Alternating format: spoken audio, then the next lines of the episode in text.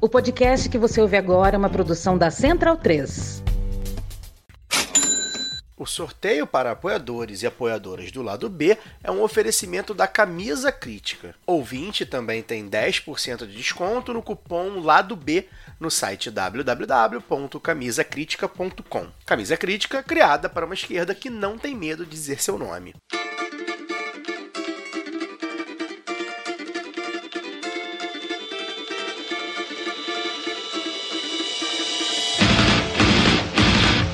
Ouvintes da Central 3. Sejam bem-vindos. Eu sou Fernanda Castro e este é o Lado B Notícias, o podcast de notícias do Lado B do Rio, com temas que precisam de uma atenção maior de forma mais objetiva. Para ouvir o formato tradicional de debates e entrevistas, continuem ligados no nosso programa de sexta. E hoje um episódio diferente, apenas a nossa coluna sobre a América Latina e já chamo a colunista da semana, Giovanna Ster, para apresentar o tema de hoje. Na coluna sobre a América Latina dessa semana, debatemos a ditadura perfeita que Nayib Bukele constrói em El Salvador e como seu modelo de estado de exceção para lidar com a crise da segurança pública está transbordando para outros países da América Latina.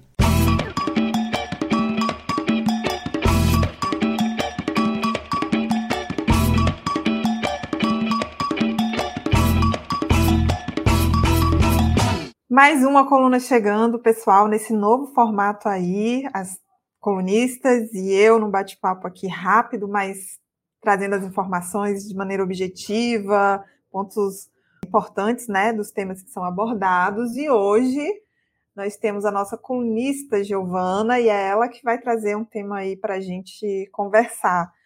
Bem-vinda, Giovana. Bem-vinda, Évila, também. Boa noite, bom dia, boa tarde, queridas e queridos ouvintes. Oi, Nanda, oi, Évila. Bom, hoje a gente vai falar sobre um tema que eu já falei em algumas colunas anteriores do lado B, notícias, mas eu acho que é um tema muito atual, urgente, que cada vez mais tem chegado no Brasil, que é a gestão da questão da segurança pública, do, uso das redes, enfim, a figura que se constrói em cima de Nayib Bukele, presidente de El Salvador. E por que quero trazer esse tema, porque cada vez mais ele tem sido uma figura repetida, imitada e evocada na América Latina como um todo. É, a gente vê, por exemplo, agora no Equador, que teremos né, eleições presidenciais, depois do Laço ter ativado o mecanismo de morte súbita, é, morte cruzada, desculpa, de morte cruzada, é, a gente tem já candidatos falando que vão né, trazer as pautas para o Bukele. Na América Central, a gente vê isso também no Chile, na Argentina, e agora a gente recebe notícias também de que o Bukele, é, que não era tão conhecido no Brasil, começa a repercutir muito, nas, especialmente nas redes bolsonaristas, né? Porque, sinceramente, no Brasil a gente quase não fala de América Central, imagine El Salvador. E agora, essa figura é, tão controversa, para dizer o mínimo, começa a ganhar popularidade no Brasil, mas justamente pela a partir das redes bolsonaristas. É, ele ecoa muito porque ele é um cara que tem uma popularidade absurda em El Salvador, e isso se deve muito à forma em que ele lidou com a questão da segurança pública. Salvador tinha uma crise de segurança pública muito grande devido à atuação das pandilhas, é, assassinatos, enfim, esse tipo de coisa. E aí o que ele fez basicamente foi baixar um estado de exceção e prender todo mundo. Ele prendeu 60 mil pessoas num país de 6 milhões de habitantes. É, e ele prendeu num estado de exceção. Então, essas pessoas não tinham nenhum tipo de direito à defesa, simplesmente saiu prendendo todo mundo, basicamente qualquer pessoa tatuada, né? Porque as pandilhas, elas têm muito essa questão da, das tatuagens, né? Que, que acabam é, identificando os grupos, mas basicamente qualquer pessoa tatuada, qualquer pessoa que o vizinho denunciasse estava sendo presa. Mais recentemente, ele anunciou a construção de uma mega prisão, que é para ser uma das maiores prisões do mundo, para 40 mil pessoas, que é onde ele já começa a é, transferir os supostos pandilheiros né, que ele prendeu. A questão é que, no meio disso tudo, de um lado, a gente tem, obviamente, muitas violações de direitos humanos mais básicos, inclusive pessoas que morreram enquanto presas sem terem sido julgadas. Do outro lado, a gente tem uma situação em que o número de assassinatos no país vai a zero. Então, é uma medida muito popular no país e é uma medida que começa a ficar muito popular no resto da América Latina também, porque a gente sabe que a segurança pública é está no topo da agenda de qualquer um dos países da nossa região. Além disso, ele é um cara que sabe usar muito bem as redes sociais, né? Ele se coloca como esse cara jovem, é, que faz comunicação direta com as pessoas, que briga com todo mundo no Instagram, que constrói essa imagem. Não à toa ele começa a repercutir muito e agora chega no Brasil. E é isso, para além da América Latina, é isso que me preocupa, né? Que talvez a gente cada vez mais tenha esse, esse tipo de debate sobre segurança pública, né? E que isso ganhe mais eco ainda aqui no Brasil. Évila, cheguei para a roda, bem-vinda. E aí, gente, é, bom dia, boa tarde, boa noite. Cara, que tema importante que Giovana é, trouxe hoje, preocupante demais. Quando ela falou, eu quero falar sobre esse tema, eu não não fazia ideia de quem era o presidente de El Salvador, até porque a gente não vai ter esse mesmo esse mesmo espaço na mídia para é, presidentes que são da extrema direita e cometem vários crimes como, é, como se ele cometesse qualquer crime e fosse de esquerda, né?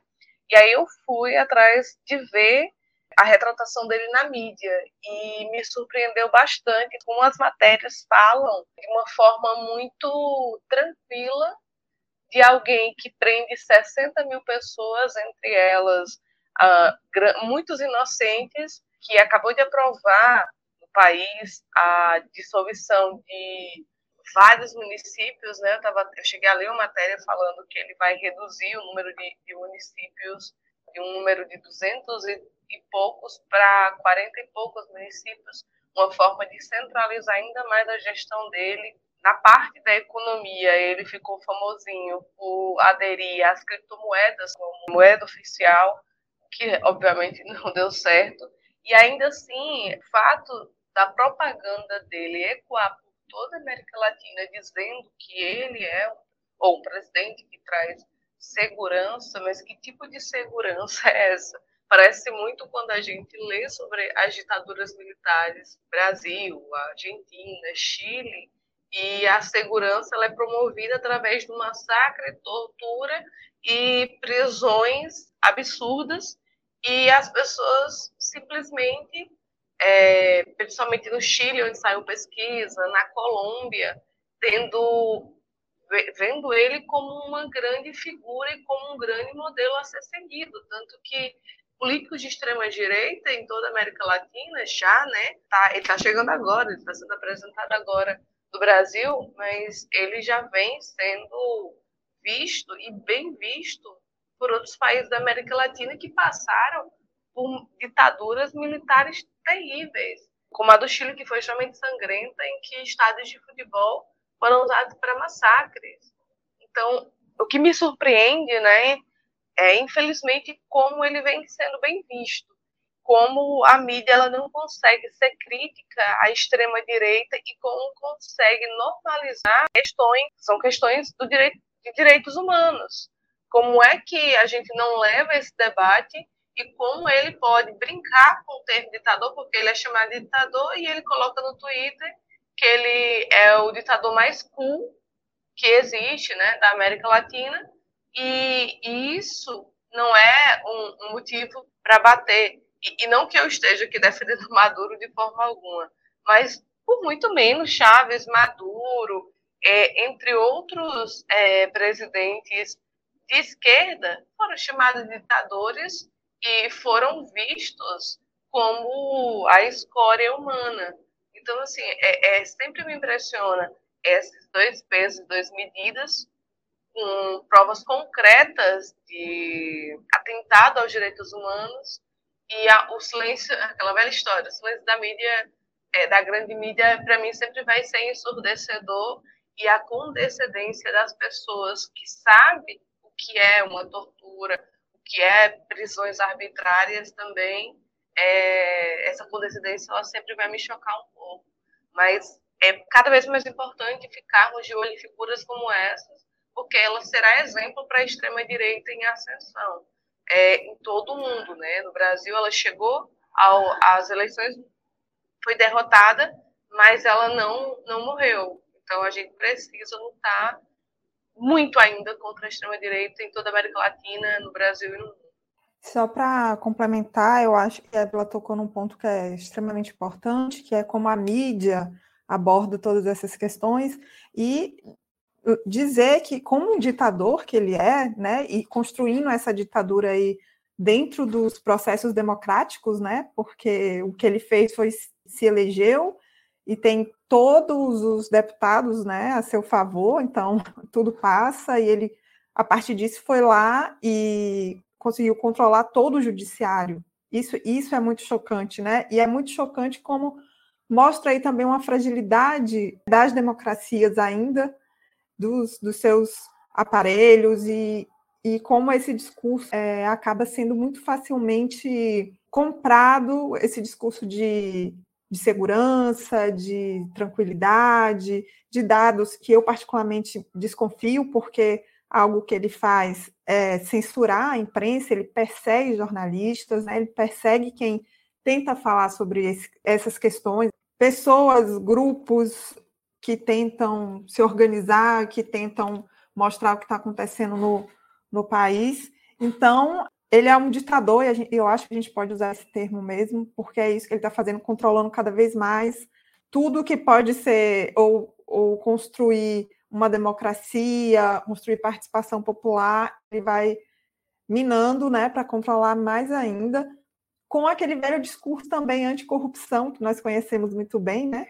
Esse discurso que é muito também, assim como da segurança, que pega muito, e vendendo essa anticorrupção, mas quem é que está vigiando? Quem é que está fiscalizando o que ele tem feito, né? A gente não sabe, porque ele tem controlado tudo, então é um cenário aterrorizante um cenário que nós vivemos algo muito parecido recentemente, porque a ideia de Bolsonaro era fazer isso também, era controlar tudo. Felizmente, nós conseguimos passar disso, mas entendendo que o bolsonarismo ainda é muito forte. E aí eu acho que é estarmos sempre vigiantes, sempre organizados e vigiantes para não deixar é, que coisas assim voltem a acontecer aqui, né? E aí, Giovana, você tem mais alguma coisa para colocar? Eu acho que essa questão das redes sociais é muito importante também, né, Giovana? E a gente tem que ficar muito atenta a isso, porque essas figuras se fortalecem muito nesses ambientes. Perfeito, Nanda, perfeito, Gurias. É, ele é, sabe usar muito bem as redes, ele tem assim canal no YouTube gigantesco, ele se comunica diretamente pelo Twitter o tempo todo. Inclusive, é, todas as fontes, na verdade, de informação do governo são do Twitter dele, não são assim de fontes oficiais. É, esses dados de 60 mil presos, por exemplo, a gente tem porque ele falou no Twitter, sabe? Não, não se tem nenhum tipo de transparência. Ele também contrata influenciadores, youtubers, todo esse tipo de pessoa para fazer cobertura das ações dele, né? É, e ele briga e ele fala para os organismos internacionais de defesa dos direitos humanos levarem os pandilheiros para casa, todo esse tipo de coisa, assim, briga com o Biden no Twitter, sabe? Então ele, ele sabe comunicar muito bem para o seu público. E uma questão que vocês duas trouxeram, né? Ele fez a ditadura perfeita, com uma oposição muito pequena, ele mudou o judiciário, então ele consegue aprovar com controle de todos os, os poderes, né? É, inclusive, na época que ele mudou o judiciário, ele foi elogiado pelo Eduardo Bananinha. E agora diminui os municípios também para ter o controle, né, nesse, nesse projeto de diminuir os municípios para ter o controle dos municípios. E na próxima eleição, que tecnicamente, pelas leis atuais de El Salvador, ele não poderia concorrer, mas ele vai concorrer, começa a se formar uma coalizão de todos os grupos opositores, grupos que historicamente eram opostos entre si, agora começa a se falar numa unidade, mas eu acho muito difícil que alguém consiga fazer frente a ele nesse momento, porque, como eu falei, a aprovação dele é coisa de 90%.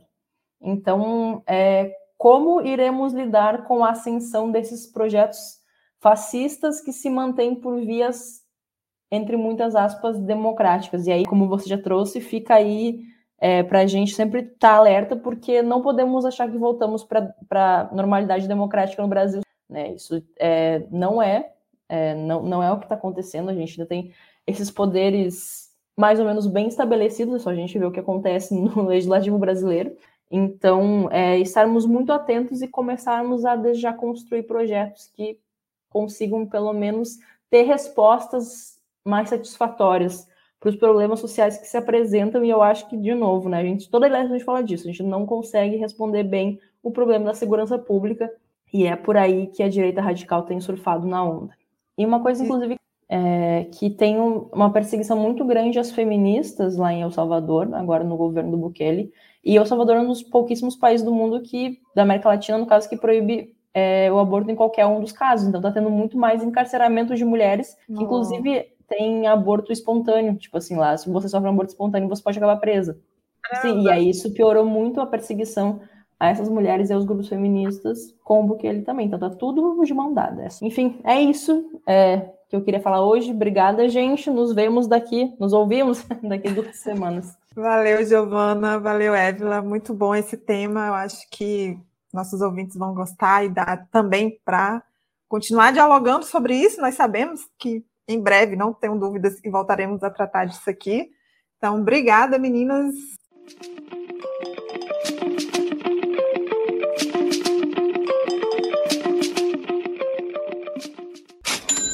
E que tal aprender inglês, espanhol, francês de maneira leve, dinâmica, com afeto e senso crítico? Conheça a WeCreate, o curso de idiomas parceiro do lado B. Acesse www.wecreateidiomas.com. Siga também nossos parceiros nas redes sociais. As trilhas desse programa foram o drama da Humana Manada, da banda El Efecto, Eu Tá Vendo no Copo, de Noriel Vilela, o rap do surfista, do grupo Geração, Salvador e Apache, da banda Ifá Afrobeat. Fique ligado no nosso programa de sexta e até semana que vem.